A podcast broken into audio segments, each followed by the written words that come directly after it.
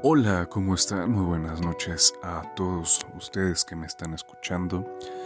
Hemos regresado otra vez después de una breve pausa, más en esta ocasión más corta que la anterior. Pero en esta, en esta emisión he querido preparar algo ya un poco diferente a lo que en anteriores emisiones venía mencionando o trabajando, claro está.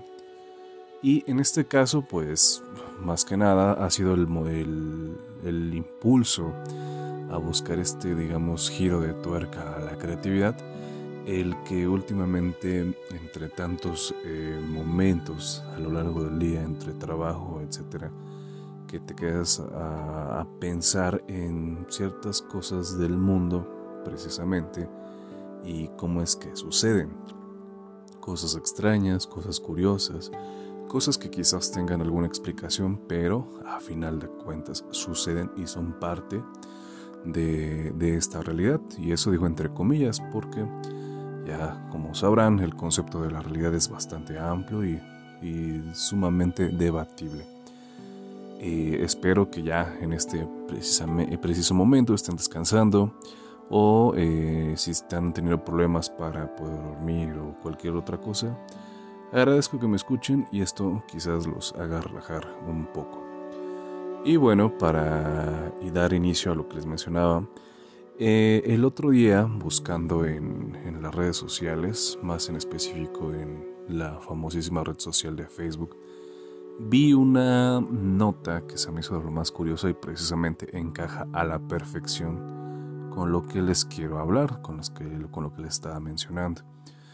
Uno de los tantos temas tan, digamos, que causan como que revuelo en, la mente de, todas las personas. Incluso es algo muy icónico en una serie de, de, anime. Sí, claro, este es este Dragon Ball. La famosa teletransportación. Es algo que se ha buscado de mil y maneras Tal es el caso de una ocasión, no recuerdo bien qué país lo probó en un barco, donde trataron por diversos métodos científicos hacer una eh, perdón, estamos grabando así conforme la marcha. Eh, este, este mm, ejército trató de transportar a soldados en un barco mediante, digamos, métodos científicos, pero las cosas salieron demasiado mal y las personas terminaron como que pegadas al barco, unidas, un rollo así. Ya les mencionaré después sobre ello, pero en esta ocasión vámonos a algo como que más eh, normal. Y textualmente les estaré leyendo la nota que, que encontré. Espero que les agrade, les ayude un poco a calmar la ansiedad o lo que tengan en mente. Recuerden, todo, todo, todo, todo, todo debe siempre tomarse nada personal, ¿vale? Y dice así, el, solar, el perdón, soldado teletransportado de las Islas Filipinas a Nueva España en 1593. El hombre teletransportado. El soldado español del siglo XVI viaja miles de kilómetros en un abrir y cerrar de ojos. Ya, desde ahí empezamos como que está cabrón este desmadre. El teletransporte consiste en el traslado de una persona u objeto de un lugar a otro instantáneamente. Existen numerosos relatos de personas que supuestamente han desaparecido de repente y podemos encontrarnos con este fenómeno en los mitos y leyendas de muchas culturas. En los últimos siglos ha habido muchos rumores en torno al teletransporte que aún están por explicarse. Uno de los incidentes más famosos de este tipo tuvo lugar en 1593 en la Plaza de Armas de la Ciudad de México.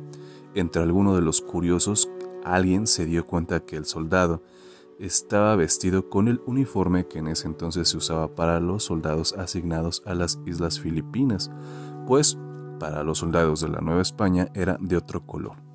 En ese entonces bajo el gobierno de la Nueva España y también territorio y provincia insular. Este soldado apareció entre los centinelas que guardaban la Plaza Mayor de Ciudad de México, que en ese entonces, bueno, no se llamaba así, pero lo tomamos como referencia. Continuando es, eh, este soldado vestía lo que parecía ser el uniforme de un guardia, pero que no se parecía en absoluto al que llevaban el resto de guardias que le rodeaban.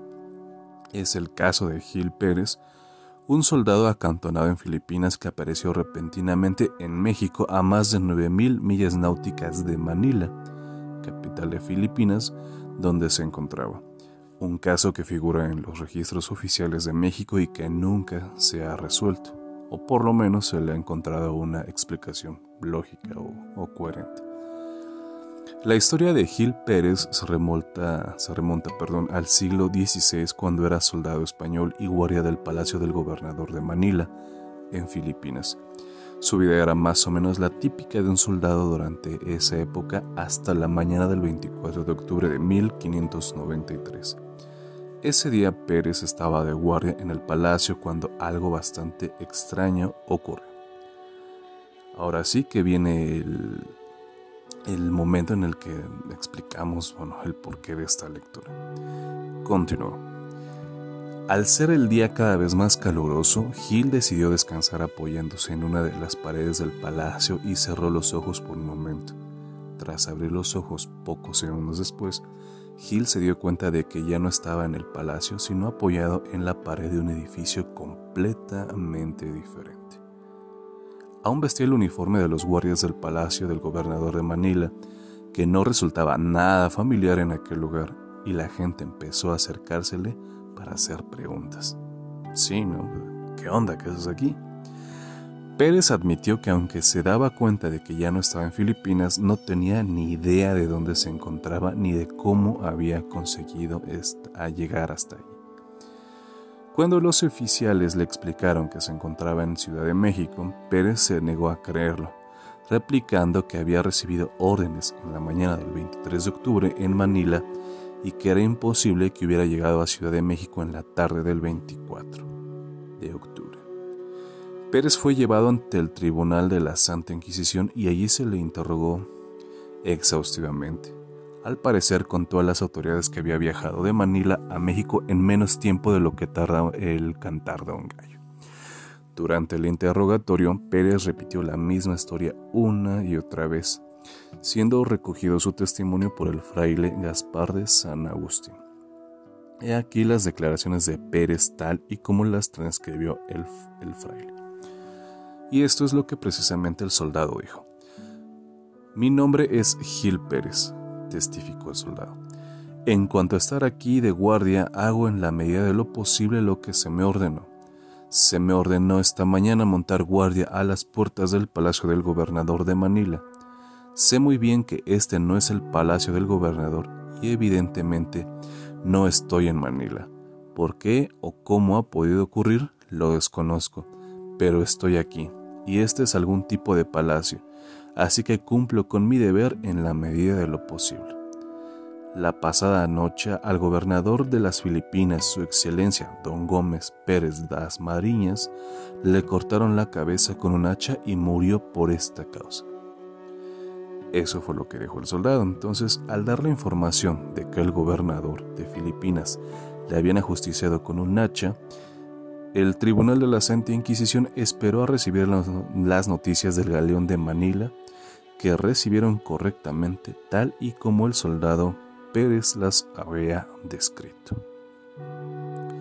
Aquí termina el, el relato, la, la nota sobre, sobre este Soldado Gil Pérez, que bueno, está cabrón.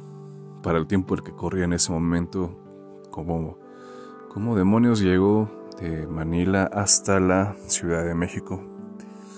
No se sabe realmente, quizás fue de esta nota, sea parte de un mito, una leyenda, pero queda a, a cuestión precisamente de si realmente sucedió, cómo fue las personas como lo habrán tomado en ese momento. La idiosincrasia en ese instante de la vida de la nación de la Nueva España pues era todavía muy permeable de, ¿cómo mencionarlo?, de creencias, todo era más hipotético, eh, en fin. Eh, pero bueno, sí ha sido bastante, se me hizo de lo más bastante curioso todo esto. Y de verdad que si no, no se entiende, ¿Cómo es posible que en ese momento una persona que está en una otra parte del mundo llega así tan, tan rápido? Podría pensarse, ¿no? A lo mejor el tipo se montó una fiesta muy grande, qué sé yo, pero llegó. Como fregados, pero llegó.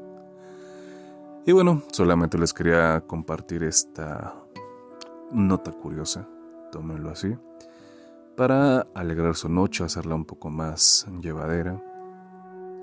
Últimamente las cosas han estado un poquito complicadas en todos los ámbitos, pero bueno, solo espero que ustedes estén disfrutando de un equilibrio, eh, equilibrio en sus vidas en estos instantes.